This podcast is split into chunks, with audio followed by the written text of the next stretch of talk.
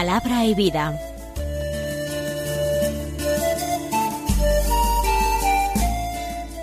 Con el padre Manuel Horta, desde Sevilla.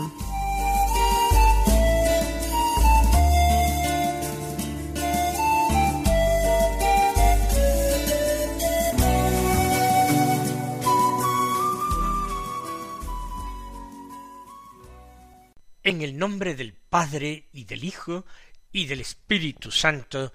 Amén. Alabados sean Jesús y María. Muy buenos días, queridos amigos, oyentes de Radio María y seguidores del programa Palabra y Vida. Hoy es el día del Señor. Es nuestra Pascua semanal. Es el domingo segundo de la cuaresma, un domingo que es 5 de marzo. Nosotros estamos siguiendo en esta ocasión el ciclo A de lecturas dominicales. Este ciclo A durante la cuaresma es particularmente importante porque nos conduce por un camino de fe, por una verdadera iniciación a la vida cristiana, una iniciación bautismal.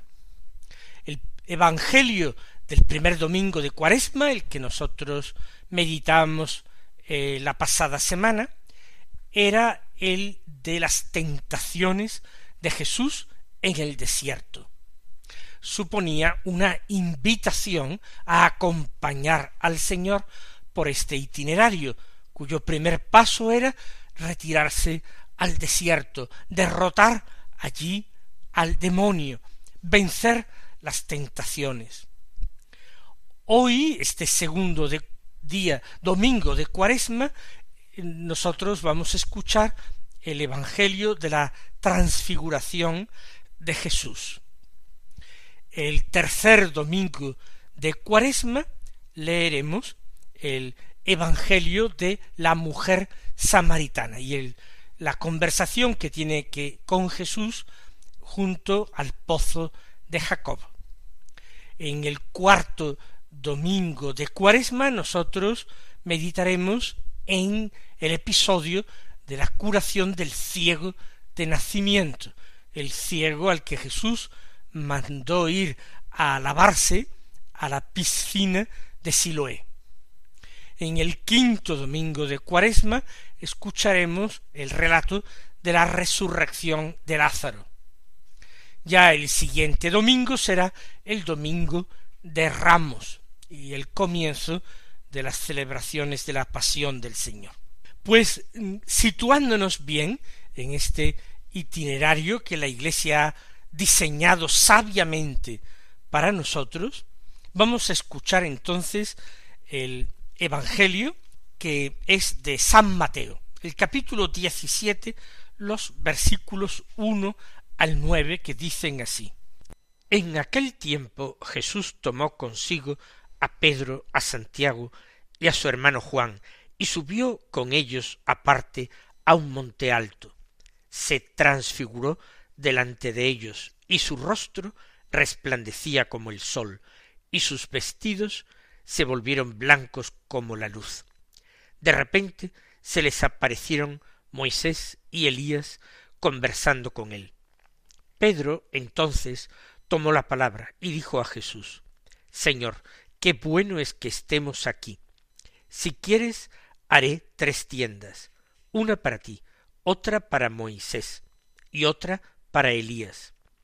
Todavía estaba hablando cuando una nube luminosa los cubrió con su sombra, y una voz desde la nube decía Este es mi Hijo, el amado, en quien me complazco, escuchadlo.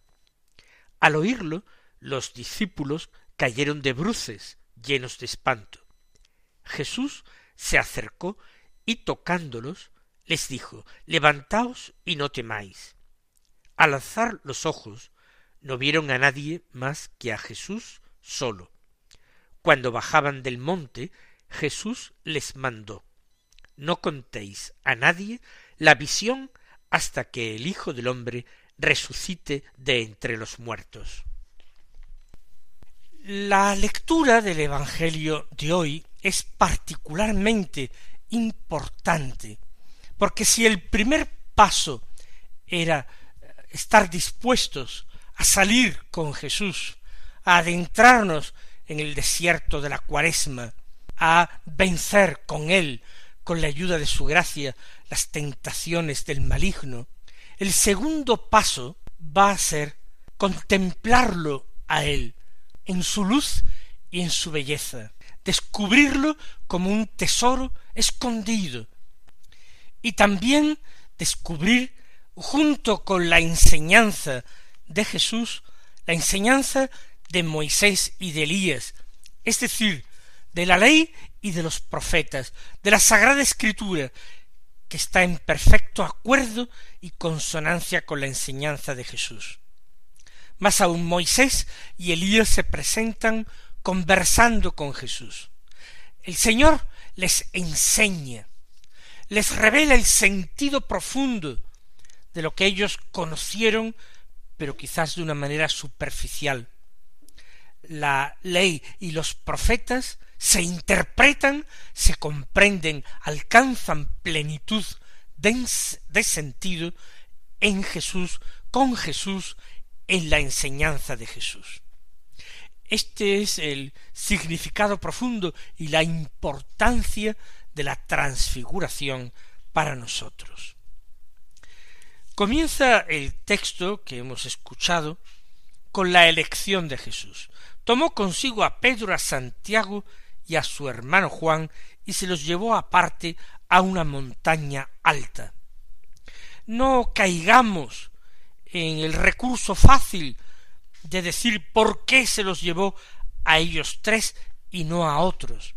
¿Es que acaso otros no habían hecho méritos suficientes para ser llamados por Jesús? No hay que buscar el motivo de las predilecciones del Señor. Nosotros no podemos explicar por qué determinada persona se ha enamorado de tal otra persona. Simplemente eh, Jesús los eligió. O quizás los eligió el Padre. Y Jesús perfectamente discernió, entendió a quienes había elegido el Padre. Se les concede una gracia personal extraordinaria, una gracia de contemplación, pero también se les va a pedir que den testimonio un día de lo que han visto y oído. Eso sí, en su momento oportuno, Jesús dirá sólo después de que yo resucite de entre los muertos. Recuerda el destino que le espera, recuerda su camino es un camino hacia la Pascua, y dice que después de su resurrección, los apóstoles también, Pedro, Santiago y Juan, habrán de dar testimonio de lo que los demás no conocen, testimonio de esta transfiguración de la que fueron testigos privilegiados. Subió con ellos a una montaña alta, y si estamos en el entorno de Galilea, no hay otra montaña alta más que el Tabor. En medio de una gran y fértil llanura se destaca con un perfil muy claro, muy nítido. Allí seguramente suben. Y sin más narración, el evangelista nos dice que se transfiguró delante de ellos y su rostro resplandecía como el sol y sus vestidos se volvieron blancos como la luz. Es una experiencia clarísimamente de luz. Se repite esa expresión. Resplandecía como el sol, los vestidos blancos como la luz. Por tanto, una experiencia luminosa, que va a suponer un fuerte contraste con la experiencia de nube, porque una nube también los cubrirá más adelante. En esta experiencia luminosa, gozosa, aparecen otros dos personajes, Moisés y Elías, que como ya hemos dicho, y en muchas otras ocasiones, representan a la ley y a los profetas. Moisés subió precisamente a la cumbre del monte Sinaí y allí recibió las tablas de la ley que Dios le entregó. Se encontró con Dios cara a cara y bajó del monte hacia sus hermanos con ese don que había recibido para ellos.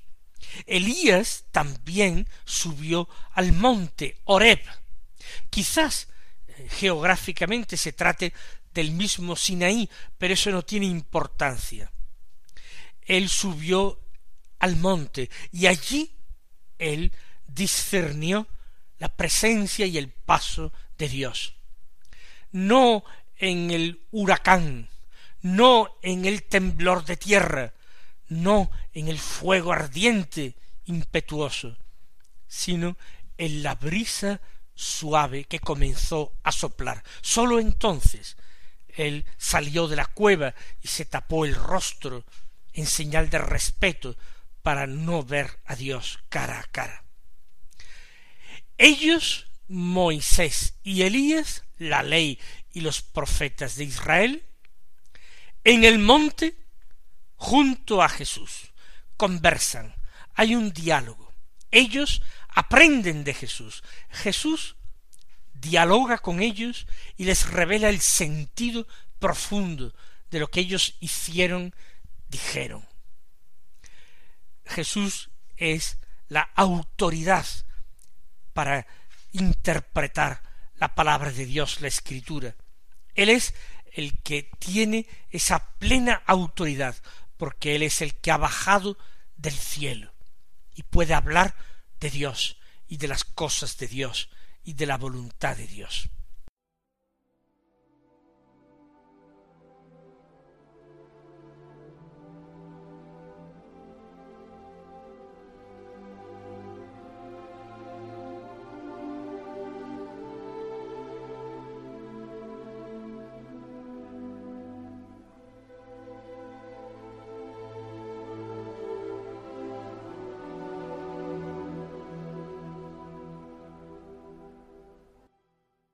Para los apóstoles esta es una experiencia de éxtasis. Ellos salen profundamente de ellos mismos, se olvidan de sus personas, se olvidan mucho más de sus intereses, de sus preocupaciones, de todo. Se convierten en pura mirada contemplativa, viven un éxtasis y un éxtasis lleno de consolación, lleno de alegría, de gozo, de dilatación del corazón, un éxtasis lleno de luz y de inteligencias particulares acerca de la Sagrada Escritura, de la palabra de Dios. Por eso, cuando Simón Pedro toma la palabra, seguramente en nombre de los hermanos cebedeos, que no se atreven a abrir la boca en esta ocasión, Pedro lo primero que le dice al Señor es Señor, qué bien se está aquí. Uno desearía vivir en un continuo éxtasis, olvidado de sí mismo, pendiente solo de amar al Señor. Para eso hemos sido creados, no tiene nada de extraño. Para esto fuimos creados, para amar y para ser amados. Para esto fuimos creados, para contemplar. Y también para ser contemplados y cuidados con extraordinario cariño y atención por Dios. Para eso hemos sido creados, por eso Pedro se siente tan bien, tan plenamente feliz, que se olvida de sí mismo. Y queriendo prolongar aquella experiencia, no prevé construir refugio ni para él ni para sus compañeros, sólo para Jesús y sus acompañantes, para Moisés y para Elías. Si quieres, le añade a Jesús, si quieres, si te parece bien, construiremos tres tiendas, una para ti, otra para Moisés y otra para Elías. En realidad no dice construiremos, sino que dice haré tres tiendas. Es un trabajo que asume él para el que se ofrece él. De las personas, de, de sus compañeros y la suya propia, se ha olvidado o considera que no tienen necesidad de refugio. La mirada, la contemplación les basta. Esa es su verdadera morada. Eso es lo que les inunda, lo que les hace sentir una plenitud que en todas sus vidas habían experimentado. Pero la experiencia de éxtasis es una experiencia breve. ¿Por qué? Porque todavía no había terminado de decir estas palabras, dice San Mateo, cuando una nube luminosa los cubrió con su sombra. Aparentemente hay una paradoja. ¿Por qué? Porque por una parte la nube es luminosa, pero por otra parte la nube cubre de sombras a los apóstoles. ¿Es luminosa o sombría? Habremos de decir que es ambas cosas. Es una nube luminosa porque es nube de Dios y porque eh, lleva, porque entraña nuevas revelaciones, nuevos descubrimientos. Pero al mismo tiempo tiene sombra, es sombría, porque impide la visión clara como hasta ahora de los apóstoles. Impide la visión cara a cara, pero por otra parte aporta otro tipo de luces. ¿Cómo explicamos esto? Pues por una parte de la nube brota una voz.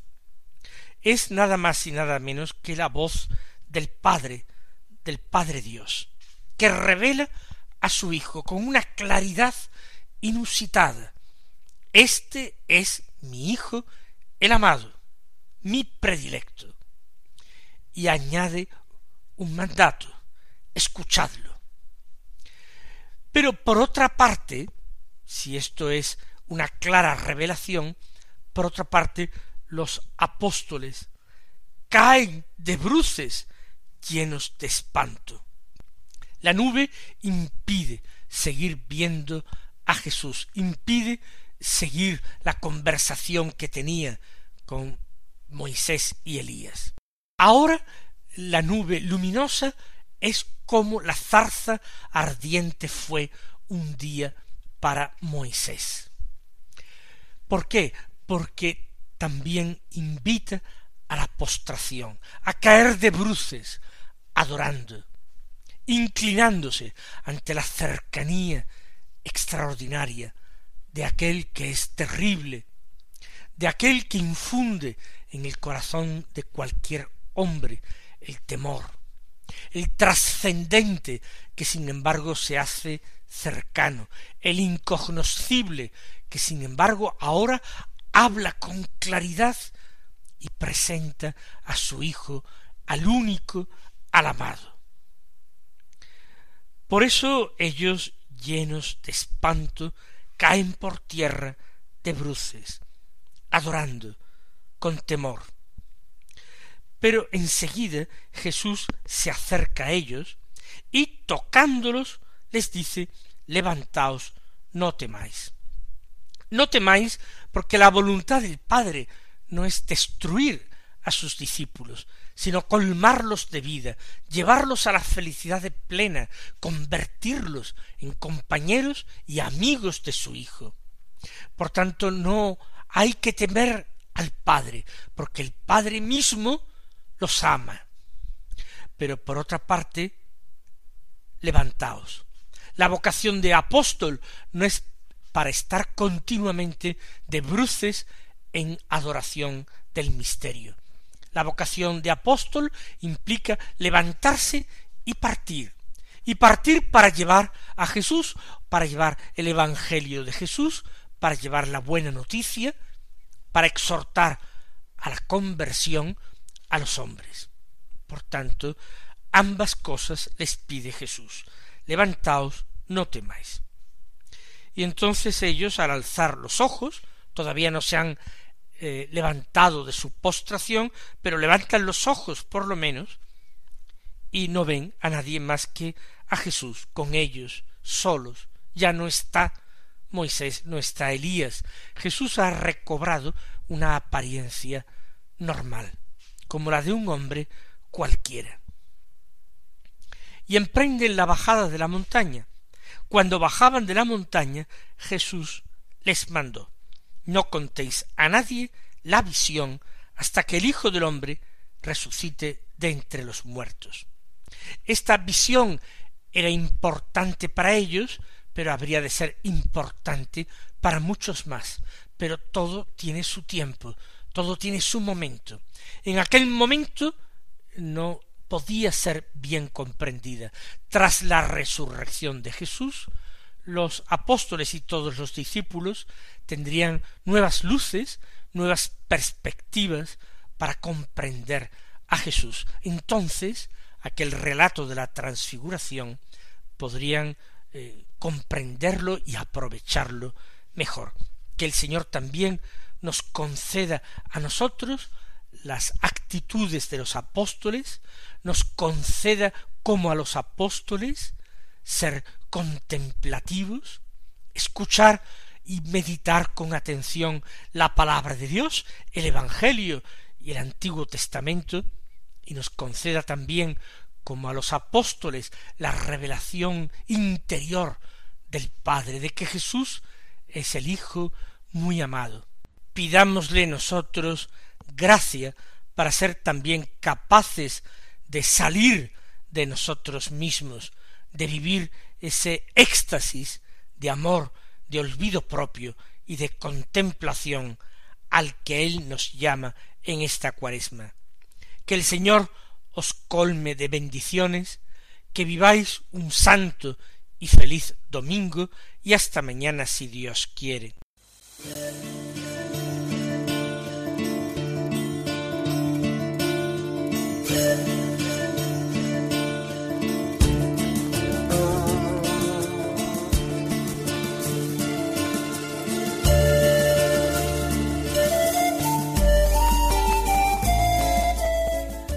Concluye Palabra y Vida, un programa dirigido desde Sevilla por el Padre Manuel Horta.